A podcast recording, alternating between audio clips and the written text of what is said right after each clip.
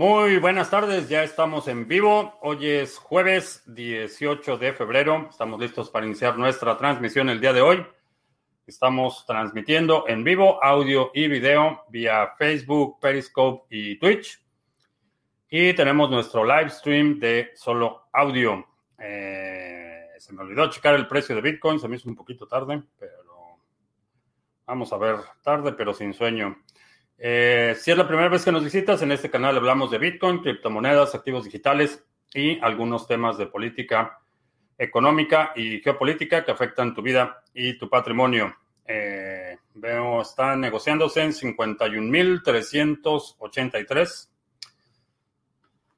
Bastante bien. Eh, ya está por ahí, gana tu extra, nos está escuchando en Podbean. Y por acá tenemos a Gil San Juan, eh, Bravo Barub 4 o Barub 4. Eh, saludos, eh, Leoncio en Máncora, Perú. Saludos.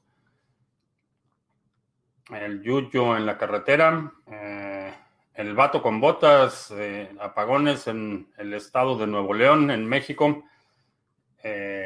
Pues sí, al sur de la frontera de Texas no es, no es culpa de la energía renovable, sino es culpa de, no sé, de alguien más. eh, así ha estado realmente bastante patético el espectáculo que han dado los políticos, para no variar, en el estado de Texas. La verdad es que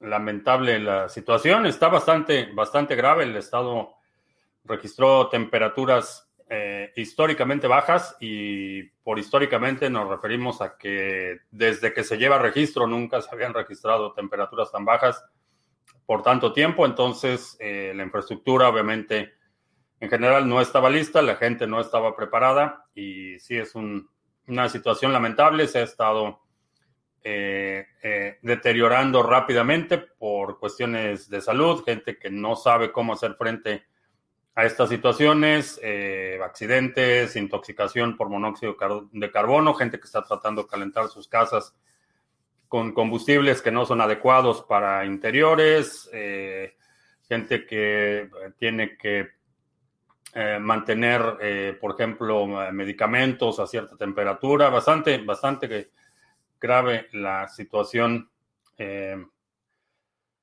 y el, pues eh, este año nos sigue dando lecciones. Eh, definitivamente mm, reducir, eh, si algo,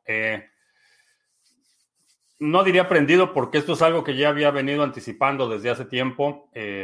lo habíamos comentado en el canal en varias ocasiones que hubo por ahí durante el 2018, 2019, hubo un par de incidentes que me hicieron reflexionar mucho sobre lo que estaba pasando en el mundo y reevaluar mi grado de dependencia de sistemas externos y llevarme a tomar acciones concretas y empezar a reducir ese nivel de eh, dependencia. Y creo que esa es la lección. La lección es eh, no, no asumas que la infraestructura con la que interactúas todos los días va a estar ahí todo el tiempo. Ha sido evidente la fragilidad de estos sistemas que soportan eh, centros urbanos, centros con alta densidad de población y también la incompetencia eh, de quienes eh, se supone que están a cargo de eh, cuidar el interés público, de velar por la salud de la población. Estamos viendo que están fallando en prácticamente todos los entornos. En el único en el que se han vuelto más eficientes es en el uso de la violencia y eso es uno de los signos de un, no solo estados fallidos, sino de, un, de, un, eh, de una fractura sistémica, cuando ya el, el la única eh, área o, la única eh, acción efectiva del gobierno es la represión de la población o el uso de la violencia, cuando únicamente son buenos para eso y todo lo demás está colapsando, es, es un signo ya de un deterioro eh, muy avanzado y estamos viendo ya muchos, eh, muchos países en esa situación, estamos viendo muchas zonas en esa situación en la que eh, ha llegado el nivel de incompetencia que los gobiernos se reducen a administradores de la violencia como medio de control de la población y como medio de presión. Estamos así en muchos lugares, por eso no importa dónde estés, ya no importa si es Venezuela del Norte, Venezuela del Sur, eh, Venezuela la Vieja o en Houston, Texas, eh, Bitcoin, balas, bolillos, botica y biblioteca. Haz lo posible eh, por tomar la responsabilidad del bienestar de tu familia y depender lo menos posible de sistemas externos. Obviamente hay limitaciones, todos tenemos limitaciones de espacio, de tiempo, de recursos, etcétera pero cada,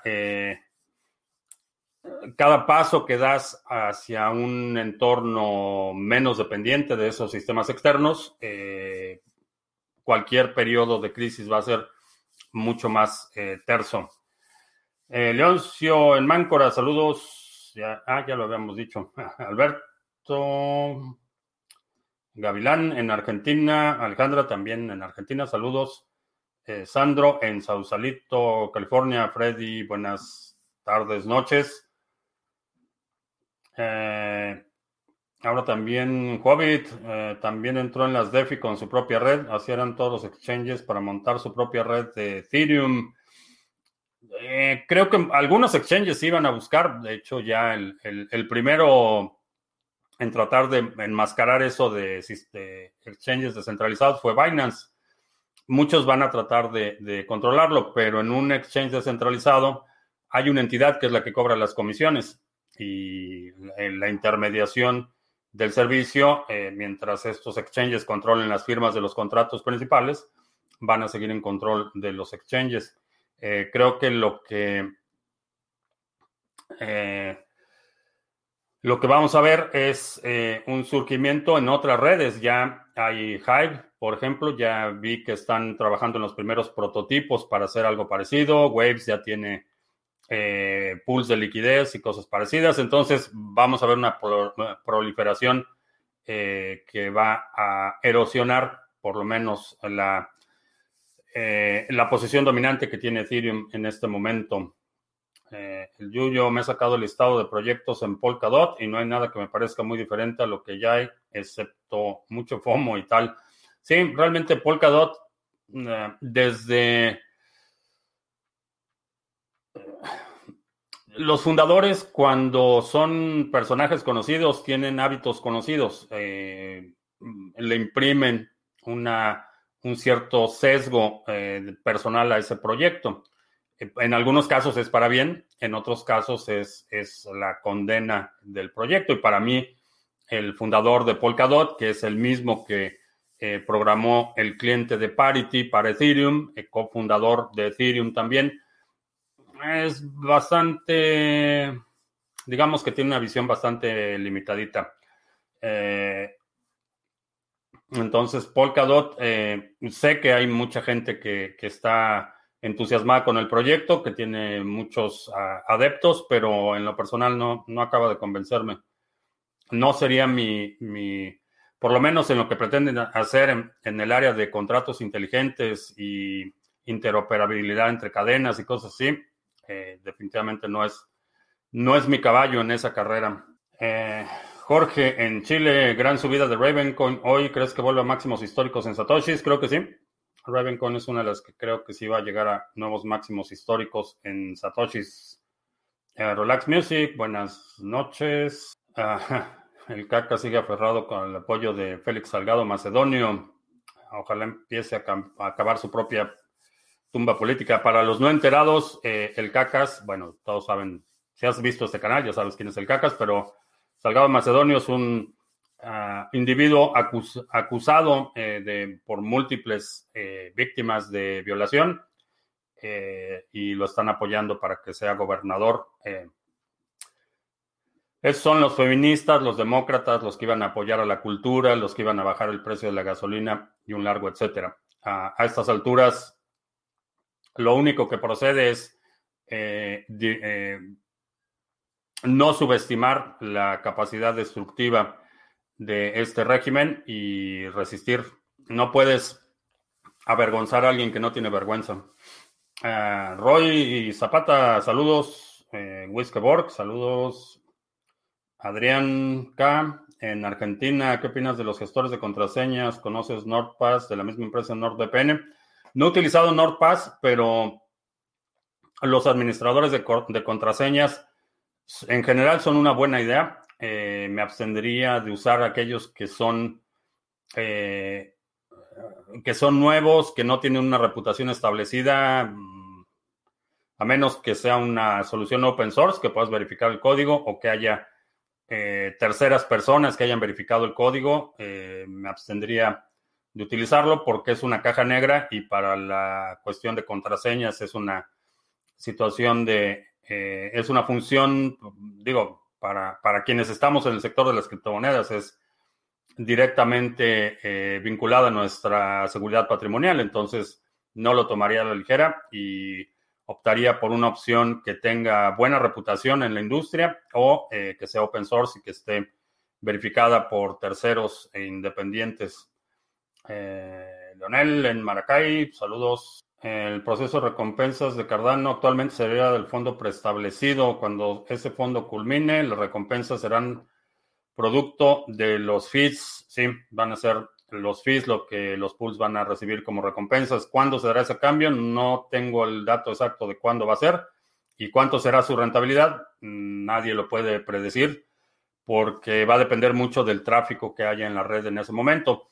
Eh, espero, eh, es razonable suponer que la curva se va a comportar parecido a cómo se está comportando la curva en eh, las comisiones de eh, Bitcoin, por ejemplo, en el que las recompensas por bloque, el, coin, el Coinbase, los nuevos Bitcoins van decreciendo y las comisiones van incrementándose. Va a llegar un punto en el que esos dos se crucen. La emisión, en el caso Bitcoin, o los fondos reservados, en el caso Cardano, van a tender a cero y las comisiones van a subir. Obviamente, las, comisiones, estamos hablando ya de eh, no solo de un alto volumen, sino de transacciones consolidadas, eh, aperturas de, canales o de eh, funcionalidades en segunda y tercera capa, etcétera. Pero no tengo la fecha de cuándo va a ser, va a ser eso. ¿A qué se debe la enorme subida de BNB? no estaba poniendo mucha atención a BNB. La verdad es que la, arquitectura de la red de, Binance no me, no me acaba de convencer. Es una red que no creo que sea resistente a censura. Eh, que tiene demasiada influencia de un solo actor. Eh, particularmente no me, no me produce demasiado interés. Es una red federada, tiene validadores que son conocidos, que son controlados y conocidos por una identidad, entidad, en este caso Binance. Y por más que hablen de descentralización y muchas dApps y cosas así, cuando tienes un grupo de validadores que son conocidos, la coordinación es un proceso relativamente fácil. Esto aunado a que ah, en cualquier momento le pueden hacer un Jack Ma al CEO de Binance. Héctor Chávez en León, saludos. Eh, ¿Cuál es el exchange que operas? Eh, tengo un convenio de colaboración con CoinSwitch y ese es el exchange que está ah, acá. Compartir pantalla, ya que lo preguntas. Este es el exchange, es el exchange de criptomonedas TV y te permite hacer intercambios cripto a cripto. Eh, es un proyecto que tenemos en colaboración con CoinSwitch. Aquí es donde generalmente hago intercambios cripto a cripto, eh, salvo que no haya liquidez o que necesite utilizar algún otro, pero este es el que eh, utilizo normalmente. Uh, Nenio, saludos. F. Torres en Ecuador. Andrés, ¿por qué Polkadot vale 30 dólares y que Cardano, que es 100 veces mejor, no llega a un dólar? Eh, no, no puedes comparar un modelo con otro. Eh, cada red tiene su, propia, eh, su propio modelo económico, su propia hipótesis. no sé cuánto de Polkadot haya en este momento, cuánto sea el circulante, pero no puedes compararlo a, ese nivel porque los modelos económicos, la política o la teoría monetaria eh, o de incentivos de un proyecto y otro van a ser distintos. Eh, mm, es difícil la comparación eh, a ese nivel. Ah, y no llega un dólar. Creo que ya estaba en 90 y algo centavos hoy. Generalmente no sigo, no sigo los precios en dólares. Eh, a veces por ahí veo comentarios y cosas así, pero me parece que ya estaba cerca de un dólar Cardano. 90, ah, 90 centavos, 92 centavos. Ya va llegando al dólar. Ah, ¿Has visto la gran subida de Library? Credits está avanzando muy bien la plataforma y ahora está haciendo ah, pruebas de streaming. Eh, sí, estoy esperando la, que liberen la parte del streaming para los creadores. Eh, me interesa bastante esa, esa alternativa. en cuanto lo libere Library Credits, creo que vamos a cortar el stream de probablemente el de Facebook. Eh, vamos a ver cómo, cómo funciona. Pero sí, Library Credits, buen proyecto. Eh, aun cuando inicialmente para mí no tenía mucho sentido lo que hicieron con eh, el lanzamiento de Odyssey, eh, parece ser que el branding de Odyssey ha sido mucho más aceptado por la población general y está teniendo una atracción enorme la página o la plataforma de Odyssey, que es básicamente library, library con otra interfaz. Ah, ¿Crees que la delegación de ADA pueda servir como una alternativa a la hipoteca o al financiamiento de créditos? La delegación no. Eh, no porque quien te da, no, no estás dando garantía. Eh, si delegas ADA, lo único que estás haciendo es delegando el poder del voto asociada a los HADAs que tú tienes. Pero esos HADAs tú los tienes y tú los puedes mover en cualquier momento. Eh, si yo te voy a prestar dinero, necesito asegurarme que esa garantía, que puedo ejercer mi derecho sobre la garantía en el caso de que tú no me pagues. Si es una delegación únicamente, tú sigues teniendo mi dinero eh, del préstamo y sigues teniendo tus hadas. Entonces, por ahí no, no funcionaría. Tendrías que hacer un contrato en el que deposites, pero la función de delegación, mm, por ahora no, por ahora no funciona Así, eh, va a haber alguna eh, plataforma en la que puedas obtener créditos, por ejemplo, en USDT o en Tether a cambio de ADA, eso no me queda la menor duda, pero no va a ser a través del modelo de, delegación. Ah, hace unos días dije que los domingos son buen, buen día para transferir o consolidar los BTC, que si podría explicar ese concepto de consolidar. Es básicamente si tienes cuatro carteras y tienes una sola cartera para almacenamiento a largo plazo, es mandar todo el dinero de las carteras, hacer los conjoins necesarios y enviarlo al almacenamiento frío. Es de varias carteras o varias direcciones, consolidarlo y ponerlo en una sola. Es básicamente eso. Eh, que no te ha llegado el mail con las clases. Revisa tu correo de spam, eh, Alejandra, por ahí debe estar el correo. Si recibiste las instrucciones para el acceso a la sesión y a la grabación, allí ya tienes el, enlace y la contraseña. Qué bueno que has variado tu color de ropa, así es más fácil la recordación de los videos. Eh, ok, lo voy a tomar en cuenta. De hecho, mi, la dueña de mis quincenas sugirió que usara un suéter eh, en particular, pero refleja demasiada luz y tengo que ajustar las luces y es complicado, por eso generalmente utilizo el mismo tono de, de ropa. Eh, por ahí hay un video de hace, me parece, un par de semanas que utilicé un, suéter que es casi blanco y parece que tengo un aura de santidad. Eh, sí, necesito ajustar las luces cuando uso ropa clara. ¿Utilizas algún tipo de generador de energía eléctrica en caso de apagón? Eh, tengo respaldo, tengo sistemas de respaldo. Roddy Q, que hace tiempo que no estaba en vivo. ¿Cómo ves la batalla de Polkadot y Cardano contra Ethereum? Creo que es, eh, es cuestión de tiempo. Mientras más sube el precio de Ethereum, más se le complican las cosas. Esa es una realidad. Va a ser, es un modelo insostenible. Tiene para aliviar el problema de las transacciones, el precio se tendría que colapsar. Y si el precio se colapsa, se colapsa el volumen de transacciones y no hay problema de saturación. Entonces es, ese es el dilema. Y eso es algo que, que, vaya, no es nuevo. Lo hemos experimentado desde el 2017. hemos visto estos periodos de alta saturación con los ICOs, había horas enteras que la red estaba súper saturada, la gente pagando decenas de miles de dólares en, en, fees de transacciones para poder participar en los ICOs. Lo vimos eh, después en el 2018 con los criptogatos. Y ha sido un tema recurrente. Entonces, eh, la batalla creo que no es tan difícil de ganar. Y también esperaría que no haya un solo ganador. Puede haber dos o tres eh, jugadores dominantes en, la, en el terreno de eh, contratos inteligentes. En términos de batalla Polkadot contra Cardano, la verdad es que no le...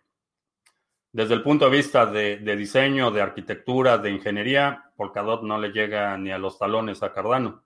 Ah, ¿Qué sucedió con Verge? Un ataque del 51%, reorganizaron casi seis meses de transacciones en la cadena.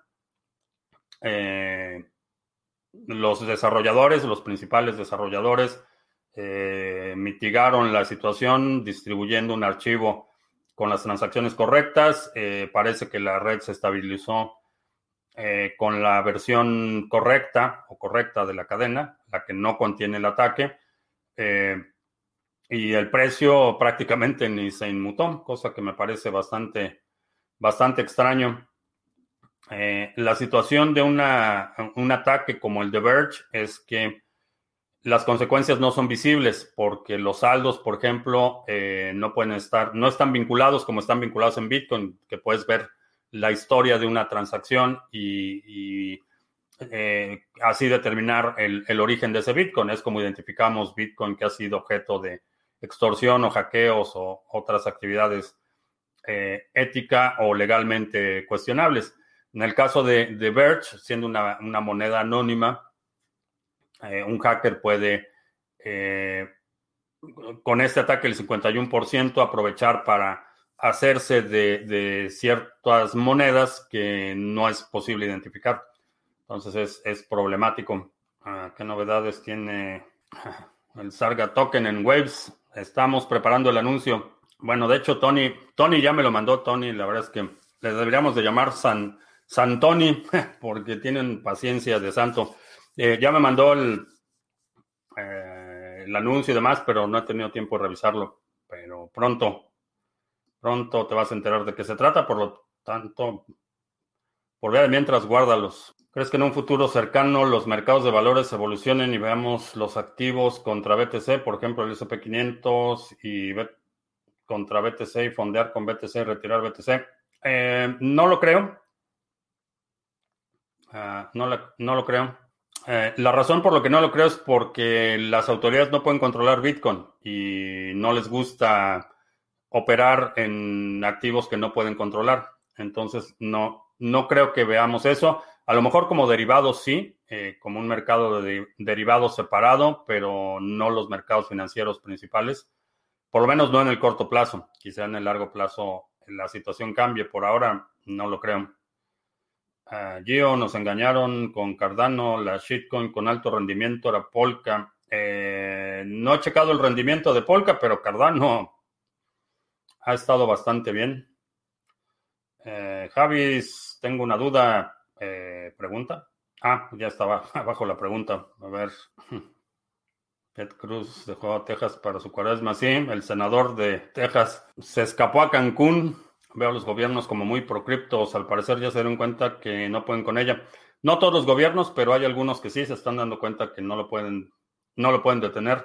Uh, quiero comprar un Ledger o un Trezor. Estoy por decidirlo. La duda es, guardo la cantidad de BTC que tenga pasando X tiempo, pongamos uno o dos años y el valor se ha duplicado, pongamos que también dos o tres veces, los BTC que tendría guardados en mi billetera fría tendrían el valor del momento o el valor al cual los metí. Eh, no. Los dispositivos, el, por ejemplo, el Ledger, el, el Trezor, realmente no guardas el Bitcoin aquí. El Bitcoin eh, está en el ledger público. Aquí lo que estás guardando son tus llaves privadas. Es el privilegio de eh, eh, reclamar el dominio sobre cierto Bitcoin. pero no guardas el Bitcoin aquí, el Bitcoin no existe aquí. El Bitcoin existe en el ledger público, hay un registro donde dice que la dirección XYZ, que corresponde a Javi, eh, tiene eh, estos inputs. Eso es lo que está en el ledger público. Eh, en, el, en el Trezor, en cualquier cartera, realmente no depositas las monedas. Es el término cartera o billetera o monedero que se utiliza de forma intercambiable. Es un poco engañoso porque en una billetera guardas los billetes, en un monedero guardas monedas pero aquí realmente no estás guardando el Bitcoin. Eh, no es como un correo electrónico que te envío un correo electrónico y guardas un correo electrónico en tu computadora. Lo que tienes aquí son las llaves privadas que te dan eh, o que te identifican como propietario de ciertas entradas en el ledger público. Entonces, no importa si, si tus llaves están aquí, en una cartera en papel, eh, si están escritas en una servilleta o si están tatuadas en alguna parte de tu cuerpo que no ve la luz del sol. No importa. Eh, lo que está en el ledger público, que es realmente lo que a lo que nos referimos como Bitcoin, eh, se va a apreciar de cualquier manera. Aún si pierdes tus llaves privadas, el Bitcoin se va a seguir apreciando al mismo ritmo porque no, no está contenido en ningún lugar en particular. Está en todas las copias, en miles de copias, en miles de computadoras. Está un registro público de todas las eh, direcciones y el Bitcoin del que son eh, dueñas esas eh, direcciones. Entonces, utilizamos términos heredados o adaptados del sistema financiero tradicional para explicar las cosas, pero el monedero no guarda las monedas. Realmente debería llamarse un llavero, sería quizá la, analogía más correcta. Es un llavero porque guarda llaves. Eh, no es una cartera porque no guarda ni billetes ni monedas. Y cuando utilizamos eh, términos coloquiales como enviar Bitcoin, realmente no es que el Bitcoin se transporte de un lugar a otro. Es más un cambio de propietario, que vamos al registro público, al ledger público, y decimos, este Bitcoin que era mío, ahora va a ser de Javi. Y eso está en el registro público. Eh, es así como funciona. En términos de usabilidad, si únicamente vas a tener Bitcoin, eh, te recomendaría, en lugar de un Trezor o un Ledger, eh, que cheques una Cold Card si es únicamente para Bitcoin. Si vas a tener otros activos, un Ledger, un Trezor, alguna otra solución, pero si es solo Bitcoin, te recomendaría mejor una cold card. Ah, muchos normies están dando cuenta de que ningún gobierno local, municipal, estatal, etcétera, les ayudan cuando lo necesitan. Solo faltan conectarlos con el dinero soberano. Eh, es parte de la mentalidad de, en general, entender primero que los, la infraestructura es vulnerable. Eh, los sistemas de los que dependemos son mucho más vulnerables de lo que mm, anticipábamos o lo que considerábamos. Y eh, esto sumado a que la burocracia y, la clase política es mucho más incompetente de lo que eh, sabíamos.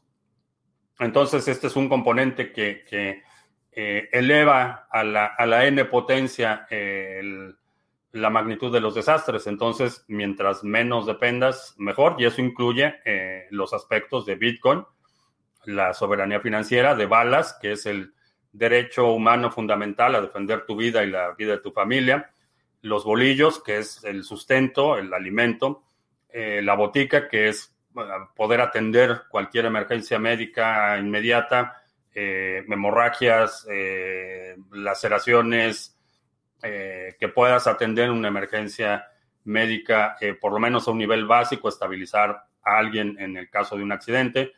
Y la biblioteca, que es eh, que tengas conocimiento, que, aprendas, que desarrolles habilidades, aptitudes, etcétera. por eso las, las cuatro veces. Ah, ¿Cuáles son las principales diferencias entre Tesos y Cardano?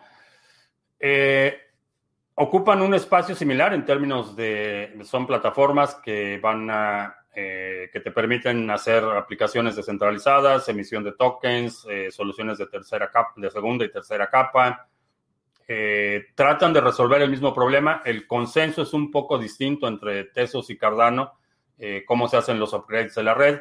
En términos de desarrollo, Tesos lleva una ligera ventaja, ya está en un punto más avanzado de descentralización, de implementación de contratos inteligentes, va un poco más, más desarrollado, ya, ya hay, por ejemplo, tokens que son securities, eh, emitidos por, por eh, entidades financieras. Eh, por ejemplo, en Suiza ya hay tokens que están circulando en la red de Tesos. No, no, me acuerdo qué parte, si era un gobierno estatal en Brasil o, o, una entidad de gobierno, no recuerdo bien. También ya van a hacer una implementación de tokens basados en Tesos. En ese sentido, ya Tesos está ligeramente más avanzado, pero son plataformas de contratos inteligentes.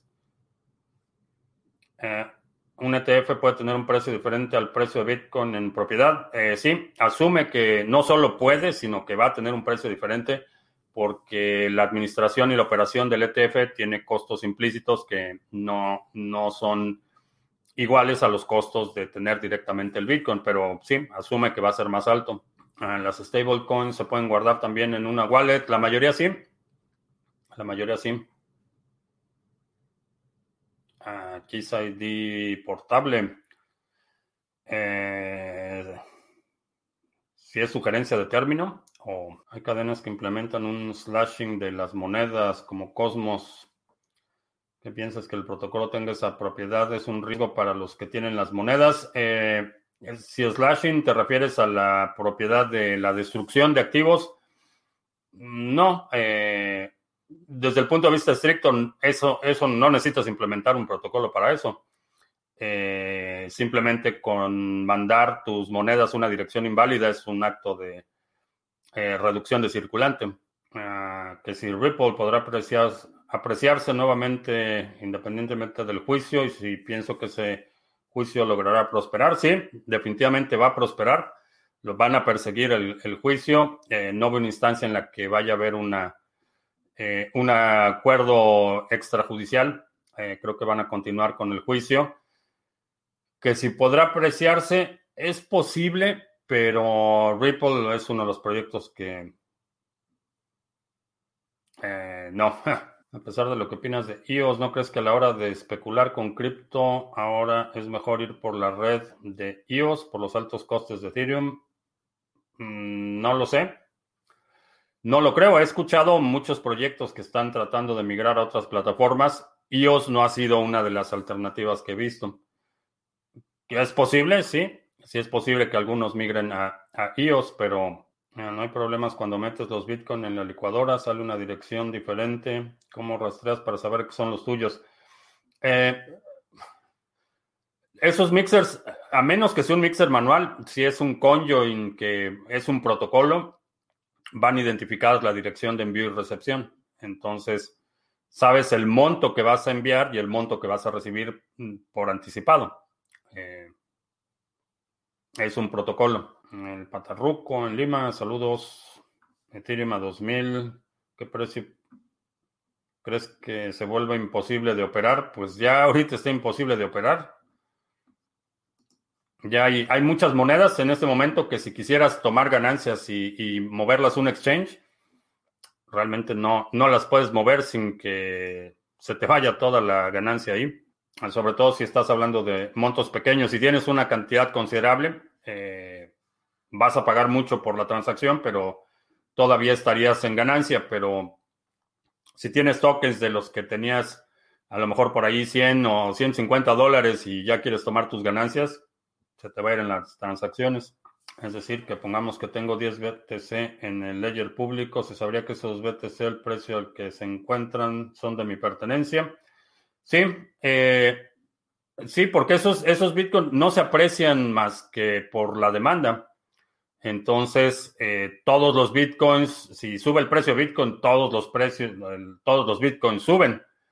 Es el precio que la gente está dispuesta a pagar por un Bitcoin en general es un cualquier Bitcoin, puede ser tu Bitcoin, el mío o el de quien sea. Realmente es, en ese sentido no hay, no hay discriminación en las que salvo, y es un tema un poco más complicado, aquellos que están vinculados a fraude o cosas así pudieran tener un detrimento en el precio porque son menos deseables, pero en general, eh, si ves que el Bitcoin vale 50 mil dólares, ¿es tu Bitcoin el mío o el Bitcoin de quien esté dispuesto a vender a ese precio? Ah, ¿Crees que habrá alguna corrección de precio de BTC o ADA? Sí, eh, estoy seguro que va a haber una corrección. No sé cuándo. Eh, primero tengo que ver cuál es el tope para poder ah, estimar eh, cuánto sería la corrección, que generalmente es proporcional a la subida. y eso nos daría un poco más, una mayor idea de qué tan prolongada y qué tan profunda sería esa corrección. Pero llevamos cerca de 20 del 25 de diciembre al 25 de enero. Llevamos prácticamente 40 días eh, con precios ascendentes sin una corrección significativa. Entonces, eh, el 26 de diciembre estaba a 25 mil. Entonces, pero sí va a haber una corrección. Esas, son inevitables y, son sanas. En Argentina saca una moneda virtual, Patacoin se llamará otra corruptomoneda como el Petro. Ah, ¿Por qué Obyte no ha despegado? Creo que no ha, no ha tenido la suficiente, no ha tomado mucha atracción, no ha despertado demasiado interés de los desarrolladores, eh, por lo menos en el hemisferio, bueno, en esta parte del mundo. Eh, el, si no mal recuerdo, el desarrollador, el fundador es, es eh, ruso, creo que eh, en la zona de influencia Rusia, parte de Europa del Este, ha tenido bastante, bastante aceptación, pero como que no ha permeado al mundo occidental o de este lado del mundo, vaya. Creo que eso es lo que lo ha, limitado un poco. Desde el punto de vista de arquitectura y, el concepto, me parece interesante. Obyte es eh, quizá, probablemente no haya sido el primero, pero fue de los primeros eh, de, en utilizar la tecnología de Tangle o la gráfica dinámica cíclica para eh, operar las transacciones. Un concepto interesante, definitivamente. El dólar pierde su estatus máximo este año, se reordenarán los superpoderes. Eh, se están reordenando, se están reorganizando. Ya eh, Rusia, por ejemplo, ya está diciendo que no quiere tener más tratos con la Unión Europea. Eh, definitivamente hay un reacomodo evidente de, eh, de fuerzas en el mundo, eh, en la política global, un reacomodo mm, no sé si importante, pero definitivamente visible. Ah, ¿Crees que en el tiempo existe cierta restricción a aceptar BTC producto de un conjoin? Sé que algunos exchanges no lo aceptan. Ah, ese es una decisión totalmente personal, es parte de la soberanía. Eh, tú determinas qué aceptas y qué no aceptas, o, con quién haces negocio y con quién no haces negocio. No hay, un, no hay una comisión certificadora de Bitcoin legítimo que emita una circular y diga, eh, ¿dónde está? ¿Quién hizo la pregunta? Ah, Gavilán, no hay una, no vas a recibir una circular donde diga Gavilán, te informamos que no puedes recibir Bitcoin de esta persona o o este Bitcoin. Realmente esa es una decisión que tú tomas y no hay ningún organismo regulador o, centralizado que pueda hacer esa determinación. La respuesta debe ser si un exchange se rehúsa a aceptar fondos de un conjoin, por ejemplo, eh, la respuesta apropiada es dejar de utilizar ese exchange. Esa es, la respuesta apropiada. No emular lo que están haciendo el exchange, porque a final de cuentas es, es es eh, una actitud discriminatoria y es conducente a la censura de transacciones. Entonces es algo que en mi opinión no debe ser tolerado por ningún participante que quiera tener la, gracia de, eh, de los usuarios de, Bitcoin particularmente. Creo que eso es algo que no debe ser eh, tolerado. Argentina tuvo los patacones que se usaban para intercambiar alimentos y productos importados. Me tocó hacer alguna transacción. Uno, hubo varias monedas para intercambiar durante la crisis del default. Los argentinos saben mucho de este mundo. Pues sí, pero parece que las lecciones históricas las olvidan rápido. Eh, van para allá otra vez, para otro corralito y otro otra situación similar. Bitcoin hizo historia hoy. Purpose Invest lanzó el primer Bitcoin ETF en la Bolsa de Valores de Toronto. Se negoció más de 100 millones de dólares en volumen. Eh, ya habían anunciado la, bolsa la semana pasada, anunciaron la aprobación del ETF, pero sí, eh, prepárense porque ya es el dinero institucional. Y como habíamos hablado en días pasados, ah, cuando es un inversionista institucional, no le importa si Bitcoin está a 52 mil o a 60 mil. Como se toman las decisiones es, tengo 500 millones de dólares para invertir en Bitcoin y voy a comprar Bitcoin, lo que alcance. A diferencia de tú y yo como inversionistas independientes, que somos mucho más meticulosos en el precio de entrada, los inversionistas institucionales no, operan así, operan por comité y una vez que se decide, ya una vez que quien tiene que autorizar autoriza la compra, eh, compran lo que, lo que alcance con el dinero que tienen. Eh, así es como funciona. Entonces estás compitiendo contra eso y, generalmente estamos hablando de, compras eh, considerables. Estamos hablando de compras de cientos de millones de dólares. Si sigues la cuenta en Twitter de Well Alerts, te das cuenta que estamos viendo transacciones de 1200 bitcoins que salen de eh, Genesis, eh, perdón, de, ah, Gemini, salen de Gemini a cartera desconocida y 825 bitcoins que salen de Coinbase a cartera desconocida. Todos esos movimientos de grandes cantidades de Bitcoin que no están pasando de un exchange a otro, sino que se están yendo a carteras desconocidas, son las instituciones que están comprando, están haciendo transacciones de, cientos de Bitcoin en una sola transacción. Entonces, contra ellos es contra quienes vamos a empezar a competir y ellos son los que se van a empezar a pelear por nuestro Bitcoin en el futuro. Mi recomendación es que no les vendas. Si necesitas liquidez, eh, ya hay muchos instrumentos que te permiten obtener liquidez a, corto plazo sin la necesidad de deshacerte de tu Bitcoin. Es un activo. Eh, imagínate que Bitcoin es como un terreno en una zona que dentro de 50 años va a ser la zona más exclusiva y cotizada de, la ciudad. Eso es Bitcoin. Entonces, eh, no lo vendas. Si necesitas liquidez a corto plazo, lo puedes utilizar como colateral para obtener un crédito de liquidez a corto plazo. Lo puedes utilizar para, de colateral para adquirir otros activos. Eh, pero en, en mi opinión, mi sugerencia es que no lo vendas. Sacar sistemas de opciones en el mundo cripto no estará al alcance de este mundo. Sistemas de opciones. Eh, sí y no. Eh, por un lado, uno de los problemas no, no es el instrumento en sí, el problema de las opciones, por ejemplo. El problema de la especulación es quiénes están haciendo la especulación, no es el juego, son los jugadores. por ejemplo, en el caso de uno de los problemas serios que ha sido un problema creciente eh, en el sector financiero aquí en Estados Unidos es que eh, ya no hay división entre la banca de primer piso, la banca que tradicionalmente daba eh, crédito, microcréditos, cuentas de cheques y ahorros, ya no hay división con la banca especulativa. Entonces, lo que sucede es que toman un enorme riesgo en el, en el frente especulativo y se llevan entre las patas a los ahorradores. Ese es el problema. El problema no es que haya opciones.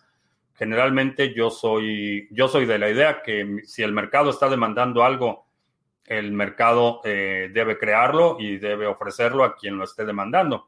Por ese lado no hay problema. El problema es eh, que en este sector altamente especulativo, donde tenemos eh, instrumentos financieros extremadamente complejos y extremadamente tóxicos, están utilizando dinero de la misma bolsa que están utilizando los ahorradores. Es por eso que los bancos hay que rescatarlos cada, cada 10 años. Es un rescate bancario y miles y miles de millones de dólares de los impuestos se van a rescatar los bancos y los sanean, sanean los bancos, se los vuelven a vender a los mismos y a los 10 años otra vez estamos con el problema de que los bancos están quebrando, pero no es por el ahorro y crédito. Eh, vaya, el, el, el modelo de, de, banca de primer piso es un modelo que, que ha perdurado desde, desde el Renacimiento, vaya. Estamos hablando de 700, eh, 600 o 700 años de historia bancaria en el que tú ibas, te daban, te prestaban dinero, te cobraban un interés y, eso era rentable. Así los bancos operaron desde, desde la familia Medici en, en Florencia hasta la, diría probablemente la primera mitad del siglo XX. Y los bancos eran rentables y los bancos acumularon fortunas y, los, los, hombres más ricos en la primera mitad del siglo XX eran los banqueros, precisamente. Cuando empezó eh, esa, y de hecho fue parte del, primer crash del 29, fue ese problema, que, que los bancos empezaron a especular en la bolsa de valores y pusieron en riesgo el dinero de los ahorradores utilizaron ese dinero para especular. Entonces ese ciclo se ha agravado y realmente ese es el problema. Entonces cuando te dicen es que el banco va a quebrar y necesitamos rescatarlo porque al rescatar al banco estamos rescatando a los pequeños ahorradores y a los pequeños negocios, es una de las más grandes mentiras porque el problema, repito, no es el juego, sino quién lo está jugando.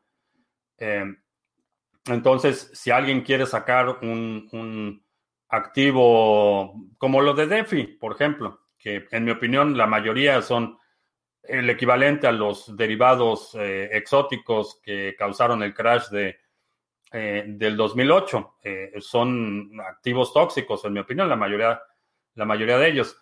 Sin embargo, la gente los está demandando y mientras la gente lo está demandando y asume sus pérdidas, pues si quieren perder dinero, que lo pierdan. Eh, ¿Quién soy yo para impedírselos? Eh, me pondría una eh, intervención regulatoria de un gobierno que diga qué se puede o no hacer en DeFi. Creo que el mercado debe, debe autorregularse en ese sentido y supongo que para la tercera o cuarta vez que la gente pierde todo su dinero en un contrato DeFi, irá aprendiendo la lección, supongo. Ah, individuo digital que para el fin de semana vamos a tener tutorial de cómo votar en la nueva versión de Dedalus. Excelente. También en Yoroi hicieron la implementación, ya se puede votar en las propuestas. Que esta es una de las cosas que eh, ya se está implementando en Cardano y que Tesos ya implementó desde hace probablemente un año la votación a nivel de protocolo. Ah, Bill Gates construyó un sistema operativo bastante malo en los años 90 porque a alguien le importa lo que piensa de Bitcoin. Pues porque ese sistema operativo mediocre le dio miles de millones de dólares y lo hizo en su momento el hombre más rico del mundo. Y el capital pesa. Instituciones comprando sumas enormes de BTC. Es inevitable que algunas pierdan esos fondos por robo o pérdidas por una mala administración de seguridad. ¿Cómo crees que reacciona el mercado entre esos sucesos? Va a ser uno de las eh, eh, creo que van a ser hackeados de la misma forma que los exchanges o han sido hackeados o van a ser hackeados. Es solo cuestión de tiempo. Eh, creo que lo que va a suceder es que va a haber una corrección brutal en el corto plazo y después el precio va a volver a subir. Lo que ha sucedido con los exchanges. No, no, no creo que vaya a ser muy distinto a lo que hemos experimentado ya. Quizá la corrección sea más prolongada porque obviamente los bancos tienen eh, un dejo de autoridad, por así decirlo, o, un, eh, un barniz, una fachada de legitimidad en lo que se refiere a la custodia de activos. Entonces, creo que eh, puede afectar el precio en el corto plazo y desde el punto de vista de la tecnología, esas son las reglas. Si no tienes las llaves, no es tu Bitcoin. Y lo mismo aplica para, para Deutsche Bank, para Fidelity, para Bank of America y para mí. Las reglas son las mismas para todos. Ah, ayuda a eliminar la jerarquía de organización política. ¿Conoces a BitNation? No, no conozco a BitNation. Ah, si un banco no es rentable y tiene que tener salvavidas de un gobierno, ¿por qué aún siguen vigentes? Es eso lo que mencionaba. Los bancos son, son rentables. Digo, si te presto dinero al 12%, y yo consigo ese dinero al 3%, digo, no hay forma de que no gane dinero. Eh, y más con todas las facilidades que tienen hoy en día de que no solo te puedo prestar al 12%, sino que puedo prestar 10 veces más de lo que tengo en depósitos. Eh, no hay forma de que no ganes dinero si eres el banco. Eh, y eso es una lección que si has jugado alguna vez Monopolio, por ejemplo, sabes, no hay forma de que no ganes si eres el banco. El problema es que empaquetan toda la actividad especulativa con la banca de primer piso y es eso lo que cada 10 años explota en la cara. Y, y digo, si tienes más de, diría, 40 años, te han tocado por lo menos dos eh, que recuerdes, dos, rescates bancarios en los que hacen este superdrama de que los bancos están al borde de la quiebra que se va a colapsar el país y que es necesario que el sistema financiero es vital para todos y hay que rescatarlo con los impuestos. Lo rescatan con los impuestos, sanean a los bancos, los vuelven a vender y 10 años después estamos en lo mismo. Ah, ¿Qué libros indica para lectura? Te recomiendo. Eh, este es el que estoy leyendo ahorita. Layered Money de Nick Batia. Eh, tengo también una entrevista con Nick Batia, la grabamos hace, me parece que un año, donde hablábamos de eh, los mercados de capitales en Bitcoin y el potencial de Lightning Network para hacer mercados de capitales. bastante interesante conversación, está con subtítulos en español. Eh, chécalo, está en el canal de YouTube, eh, la entrevista con Nick Batia, pero ese es el que estoy leyendo ahorita. Las agencias eh, estadounidenses detallan el malware de criptomonedas Apple Juice utilizado por los piratas informáticos de Corea del Norte. muchas, muchas amenazas. ¿Cómo no van a ganar si todo lo cobran? Nada dan gratis. Simplemente la aritmética básica de la diferencia en las tasas de interés y la eh, flexibilización cuantitativa, la verdad es que necesitas ser bastante limitadito en tus capacidades mentales para no, no ganar dinero si tienes un banco. Y las grandes fortunas, digo, no, no, esto no es ninguna, ningún secreto. Eh, fortunas a lo largo de la historia se han forjado eh, prestando dinero está la familia Medici, quizás sea de las, de las más reconocidas. Eh, están los Rothschild, está eh, JP Morgan, eh, las familias de banqueros en muchos bancos en Latinoamérica. Históricamente eran los que amasaban enormes fortunas, eran los bancos. Ah, ah, ah. ¿Consideras que es conveniente vender los tokens RC20 dada la problemática de Ethereum y que empeore su situación?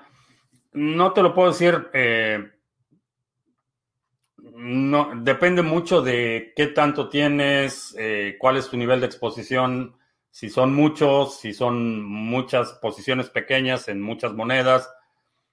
Ah, lo que sí te puedo decir, en ese momento no, no compraría un token RC20 de Ethereum no lo agregaría. De los que ya tengo, eh, aprovecharía las subidas para hacer algunos ajustes, pero depende mucho de tu exposición. El Banco del Bienestar solo gana votos. Es el, es el banco para robarle al pueblo lo ganado, ¿no? ¿Cómo se llama? Eh, a ver, vamos a hacer anuncios rápido porque ya se nos está haciendo tarde. Si tienes ADA y lo quieres poner a trabajar, ahí está el pool Sarga. Eh, tenemos eh, cinco bloques firmados el día de hoy, cuatro ayer. Vamos bastante bien en esta época. Llevamos 16 eh, bloques en el Epoch. tenemos 30.3 millones de ADA delegados, 1.256 delegadores. si tienes ADA y lo quieres poner a trabajar, ahí está el pool ADA, pool Sarga. Eh, voy a poner aquí eh, la dirección de Discord eh, por si tienes preguntas. ahí está la dirección de Discord. Ahí te podemos ayudar con tu delegación en Sarga. Y también ya está también el pool Sarga en la red de Waves. Tenemos 8200 Waves delegados. también es Similar a cómo funciona ADA en el sentido de que no pierdes la custodia de tus activos cuando haces la delegación al pool, simplemente estás compartiendo o delegando el poder del voto vinculado a esos waves que tienes. Eh, chécalo. Está en Ah, la dirección de Discord es la misma. Ahí en el Discord eh, estamos concentrando todos los, los pools, eh, más los que se acumulen. Y ya mencioné el exchange, eh, intercambios cripto a cripto con comisiones bastante competitivas, de forma anónima cuando es cripto a cripto en exchange.criptomonedastv.com los anuncios. Llama la atención la caída de Sudáfrica, que no se ha vacunado casi nadie, y en España es aún más veloz. No sé, no sé a qué se deba la desaceleración. Es definitivamente buena noticia, pero no sé a qué se deba la desaceleración. ¿Será que ocurre el mismo patrón que la gripe española, la segunda oleada más fuerte, luego la tercera de débil y desaparece sin más? Ya sería mucha coincidencia. No es coincidencia, así es como funciona la biología. Ah, desafortunadamente, mucha de la gente más vulnerable, eh, la población más susceptible al virus, eh, ya no está con nosotros. Ese es, ese es, como funciona la, biología. Los organismos, eh, algunos sobreviven los, la adversidad, esos que sobreviven se reproducen y transmiten esas eh, cualidades o atributos que les permitieron sobrevivir, se lo transmiten a generaciones futuras y eventualmente eh, es como eh, bacterias o microorganismos se vuelven inmunes a, cierta, a ciertos medicamentos, por ejemplo. No es que el organismo se vuelva más fuerte, lo que sucede es que, vamos a suponer, con los antibióticos, eliminas a toda la población de bacterias eh, que es susceptible a los antibióticos y los que resisten se reproducen. Eh, y pones una dosis más, más, fuerte y repites el proceso. Eliminas a todos los que, son susceptibles y los pocos que quedan que sobreviven a una dosis más fuerte se reproducen, transmiten esas características y, es básicamente como, como eh, funciona la biología. Y funciona de los dos lados, desde el punto de vista de la inmunidad, la resistencia de un organismo al ataque eh, eh, viral o, eh, de o bacterial, y funciona desde el punto de vista de las bacterias. pero no, no, es, no es coincidencia, así es como, así es como funciona. Mm, ah, porque ya no streameas en YouTube porque aparentemente YouTube ya no le gusta la conversación de adultos pensantes y a menos que sea bricolaje o cocina eh, o temas triviales, cualquier cosa que sea ligeramente eh, eh, conversación que cuestione o que sea inquisitiva, la censuran y realmente no tengo necesidad de estarme peleando con ni con los robots ni con los sensores de YouTube. Eh, por eso es que ya no hacemos transmisiones en vivo ahí. Estamos publicando los resúmenes semanales, eh, los publicamos todavía en YouTube, pero no tengo necesidad de estarme peleando con, con, YouTube, por eso ya no estamos haciendo el stream allá. Eh, ¿Qué piensas de lo que dice el CEO de Binance, que Bitcoin llegará a 400 mil este año? Es posible, es posible tardó, eh, ¿qué decíamos? 30, 30 días para duplicar el valor de 25 a 50 y a ese ritmo, sí, es posible que este año llegue a, 400 mil. Eh,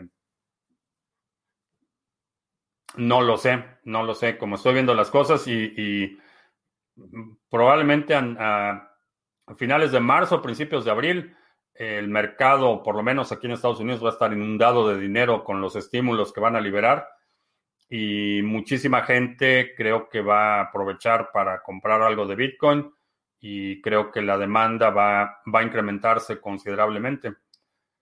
Eh, pero no sé, no sé cuáles sean las bases para ese análisis de 400 mil, pero como posible, sí, sí es posible. Eh, después de lo que hemos visto en los últimos 20 días, eh, no me sorprendería.